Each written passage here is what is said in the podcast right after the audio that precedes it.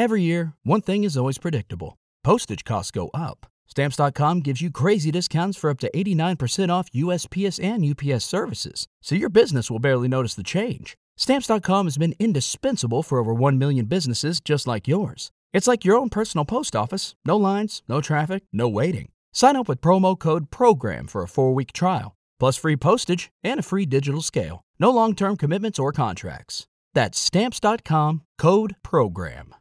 With Lucky Land slots, you can get lucky just about anywhere. Dearly beloved, we are gathered here today to. Has anyone seen the bride and groom? Sorry, sorry, we're here. We were getting lucky in the limo and we lost track of time. No, Lucky Land Casino, with cash prizes that add up quicker than a guest registry. In that case, I pronounce you lucky. Play for free at LuckyLandSlots.com. Daily bonuses are waiting. No purchase necessary. Void where prohibited by law. 18 plus. Terms and conditions apply. See website for details. Hola, ¿qué tal? Son las 2 y cuarto de la tarde y vamos a hablar de Giuseppe Verdi, de Otelo y Falstaff. La soprano checa Teresa Stoll había actuado como solista en la primera representación del Requiem de Verdi y en la mayoría de las interpretaciones efectuadas en Italia, así como en la mayoría de las giras por Europa. Había sido amante del director Angelo Mariani y a sus 40 años era una mujer de gran atractivo había intimado con los Verdi, y hubo rumores insistentes sobre la verdadera naturaleza de su relación con el compositor. La revista independiente publicada en Florencia reprodujo en 1875 una serie de artículos en que se describía a la Stolz como mujer intrigante y ambiciosa que había abandonado a Mariani por Verdi y aludía a un encuentro clandestino de la amorosa pareja, Verdi y Stolz en un hotel de Milán. Giuseppina estaba al tanto de los artículos y escribió una carta comprensiva y amistosa a la Stoll. Nosotros te queremos, tú lo sabes, lo crees y te alegras de creerlo. Puedes estar segura de que conservaremos nuestros sentimientos hacia ti el resto de nuestros días. Es imposible saber si lo que unía al compositor con las miradas soprano era un mero sentimiento romántico. La amistad de la Stoll con los Verdis no se interrumpió y tras la muerte de Giuseppina siguió siendo la amiga abnegada del compositor en su vejez. En 1876 Verdi representó Aida en el Teatro Italian de París y en el año siguiente se dirigió a Colonia para dirigir el Requiem. Sin embargo, rechazó una invitación para regresar a Rusia y redirigir las representaciones de Moscú y de San Petersburgo. Aunque la solista iba a ser Teresa Stolz, por aquellos días se deterioraron sus relaciones con la editorial Ricordi, pues había descubierto ciertas irregularidades en las cuentas que le habían presentado sobre el dinero que le debían. Cuanto más investigaba, más alarmante le parecía la situación, hasta que decidió examinar todos sus contratos con Ricordi y los Ricordi con los diversos teatros que habían presentado óperas de Verdi en el periodo comprendido entre 1851 y 1875. Tras estudiar detenidamente todos los libros en San Ágata, Verdi llegó a la conclusión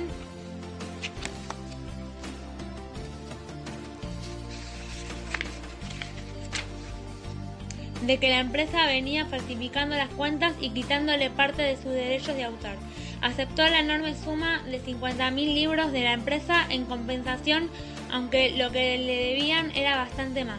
Siguió en relación comercial con Ricordi, pero se quejó amargamente de que la empresa no se había limitado a defraudarle financieramente, sino que además no había sabido defender sus intereses, pues se había interesado únicamente por los ingresos procedentes de los diversos teatros, sin preocuparse para nada de los niveles de calidad con que ellos se representaban en sus óperas.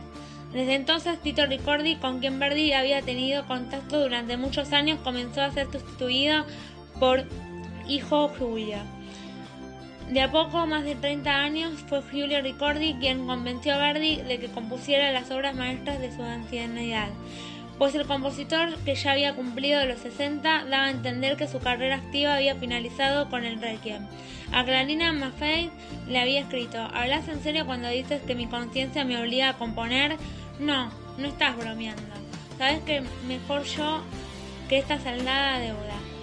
En otras palabras, siempre he cumplido escrupulosamente las obligaciones contraídas y el público ha aceptado mis obras con la misma escrupulosidad, con sonoros aplausos y pitidos. Y nadie tiene derecho a quejarse. Vuelvo a insistir, la deuda está saldada. A Verdi le entusiasmaba en esta época de su vida poder pasar varios meses al año viviendo como un granjero. Cuando María Verdi, la sobrina adoptada por él y Giuseppina, se casó con Alberto Carrara, hijo del abogado de Verdi en Buceto, fue el propio compositor quien hizo de Pardino. En los cinco años posteriores del Requiem, Verdi no compuso nada, pero en 1879, estando Giuseppina en Milán, donde iba a dirigir una interpretación del Requiem en beneficio de las víctimas de las inundaciones del Valle del Po, Giulio Ricordi y el director-compositor Franco Facio fueron a cenar al Gran Hotel donde solía alojarse Verdi cuando pasaba por Milán. Después de la cena, Ricordi dirigió la conversación de tal manera que acabaron charlando de posibles temas operísticos, de Shakespeare y en concreto de Otelo. Más tarde, Ricordi comentó que cuando mencionó por primera vez Otelo, Verdi fijó en él la mirada con interés y desconfianza. Arrigo Boito, el compositor y poeta que había escrito el libreto de Hamleto, ópera de Facio basada en Shakespeare, aceptó encantado la colaboración con Verdi y la renovación de sus contactos. Verdi no había visto a Boito desde su encuentro en París a 17 años antes. Cuando el joven poeta escribiera el texto de Himno de las Naciones, a consintió en ver de nuevo a Boito. La resistencia de Verdi se debía no solo a su falta de deseo de componer otra ópera, sino también al hecho de que en su juventud Boito había escrito de él en términos poco respetuosos. Pero Boito estaba ahora a punto de cumplir los 40 años y se había convertido en uno de los más fervientes admiradores de Verdi. Facio lo llevó al Gran Hotel al día siguiente de su entrevista y los dos hombres, a pesar de su diferencia de edad, descubrieron que podían llevarse bastante bien. Tres días más tarde, Boito mostró a Verdi sus hipnosis para un libreto basado en Otelo y Verdi le animó a escribirlo. Siempre vendrá bien, para ti, para mí o para algún otro. Verdi trató a su nuevo libretista con algo más de respeto que a sus anteriores colaboradores, pero aún así participó activamente en la creación del borrador final del libreto de Otelo, como se revela claramente en esta carta de Boito. Estoy en Milán, me han enviado desde Buceto tus dos cartas.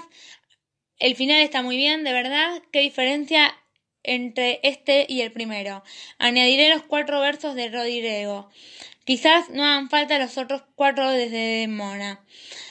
Tan cierto es que Otelo resulta más grandioso y terrible cuando está callado que me inclinaría por no hacerle hablar en toda la escena. Me parece que solo a lo largo debe decir y con más brevedad lo que haya que decir que el espectador entienda sin necesidad de que Otelo responda. Yago, date prisa, el tiempo vuela. Concéntrate en tu tarea y solo en eso. Yo me ocuparé de Casio. Le arrancaré su alma infame y culpable, lo juro. Tendrás noticias suyas a medianoche, cambiando los versos, por supuesto. Después del conjunto de las palabras tutti fugiti Otelo, creo que Otelo no habla o grita lo suficiente. Está cuatro versos callados y me parece que desde el punto de vista escénico, después de Otelo debería bramar uno o dos versos. Fuera, te detesto a ti, a mí, a todo el mundo. Y me parece que podrían suprimirse algunos versos cuando Otelo y Lago están juntos. Otelo, no puedo huir de mí mismo a la serpiente. Yago, señor, Otelo, verlos juntos abrazándose, odiosos pensamientos, sangre, sangre, el panuelo. Llora, se desmaya. Yago, mi veneno está haciendo efecto. Gritos al fondo, viva el héroe de Chipre. Yago, ¿quién puede impedirme que le aplaste la cara con mis pies? Gritos al fondo. Gloria al león de Venecia. Yago, aquí tienes al león. En palabras fasoleto, panuelo, un grito entrecortado puede resultar más terrible que una exclamación tan vulgar como por Satanás. Las palabras es minuto, inmóvil y muto detienen la acción. Hay que pararse a pensar y estamos en un caso en que hay que ir rápidamente hasta el final. Me gustaría saber tu opinión. Todavía No he terminado. El coro tiene poco o nada que ver con la situación. No podrás ver la forma de trasladarlo a algún otro lugar. Por ejemplo, después de las palabras en Chipre, mi sucesor va a ser Casio. Coro con cuatro versos, no de rebelión, sino de protesta. No, no queremos a Otelo. Sé perfectamente que me responderás, querido señor maestro, no sabe a qué nadie se atrevía ni a respirar después de un decreto de la Serenísima y que algunas veces la simple presencia de Messer Grande bastaba para dispensar a la multitud y acabar con un tumulto? Yo respondería que la acción tiene lugar en Chipre. La Serenísima estaba muy bien lejos, y quizás por esa razón los chipriotas eran muy atrevidos que los bestianos. Si vienes a Milán, espero verte. No estoy seguro, pero creo que tienes toda la poesía del tercer acto. El trabajo siguió lentamente y con interrupciones. Verdi no comenzó a componer hasta marzo de 1884, después de la revisar y reducir Don Carlo para una representación en la escala en aquel enero de cuando comenzó a trabajar en la obra y lo hizo de forma con breves arranques de intensa creatividad que alternaban con periodos de inactividad neurótica. A comienzos de octubre de 1885 había terminado la composición y estaba dispuesto a comenzar la prestación y revisión, que le ocuparía otro año más. Hasta diciembre de 1886 no pudo Verdi decir al Boito que había enviado a Ricordi las páginas finales de Otelo. El estreno en la escala se produjo poco después. El 5 de febrero de 1887 las semanas anteriores, él publicó Milanés había esperado con nerviosismo. Verdi y Giuseppina llegaron a Milán a comienzos de enero. A partir de entonces, el compositor, con sus 63 años, comenzó a ensayar con los cantantes y realizó los primeros ensayos orquestales. Las interpretaciones ante el público fueron dirigidas por el amigo de Boito, Franco Facio, y el estreno fue un triunfo con paliativos. Blanche Roosevelt cantante americana presente entre el público, describía así su acogida. Las ovaciones de Verdi y Aboito llegaron al clima y al entusiasmo. Verdi recibió el álbum de plata lleno de autógrafos y tarjetas de todos los ciudadanos de Milán. Salió a saludar veinte veces y en las últimas al público agitaba sus panuelos y sombreros. Todos se habían puesto de pie, la emoción era indescriptible y muchos lloraban. El coche de Verdi fue hasta el hotel tirado por sus admiradores. Escuchó numerosos brindis y cantos en su honor. A las cinco de la madrugada yo no había conseguido cerrar los ojos, pues la multitud seguía cantando y gritando ¡Viva Verdi, viva Verdi! Otelo es considerada por muchos como la más grande entre las óperas de Verdi, y aunque no discutir el orden de prioridad entre sus obras es algo que no tiene sentido. ¿Qué decir de Falstaff? Todavía sin aparecer, y de Rigoletto de Don Carlos la Traviata. Y no son esos los únicos contendientes serios, pero con Otelo terminaron dos acusaciones antiguas y, y mutuamente contradictorias. Contra Verdi, por una parte que era un creador de melodías populares cuya composición orquestal carecía de todo interés, y por la otra que en sus óperas más recientes le había dado por imitar a Wagner. Verdi maneja la orquesta en Otelo con maestría, pero no debe nada a Wagner.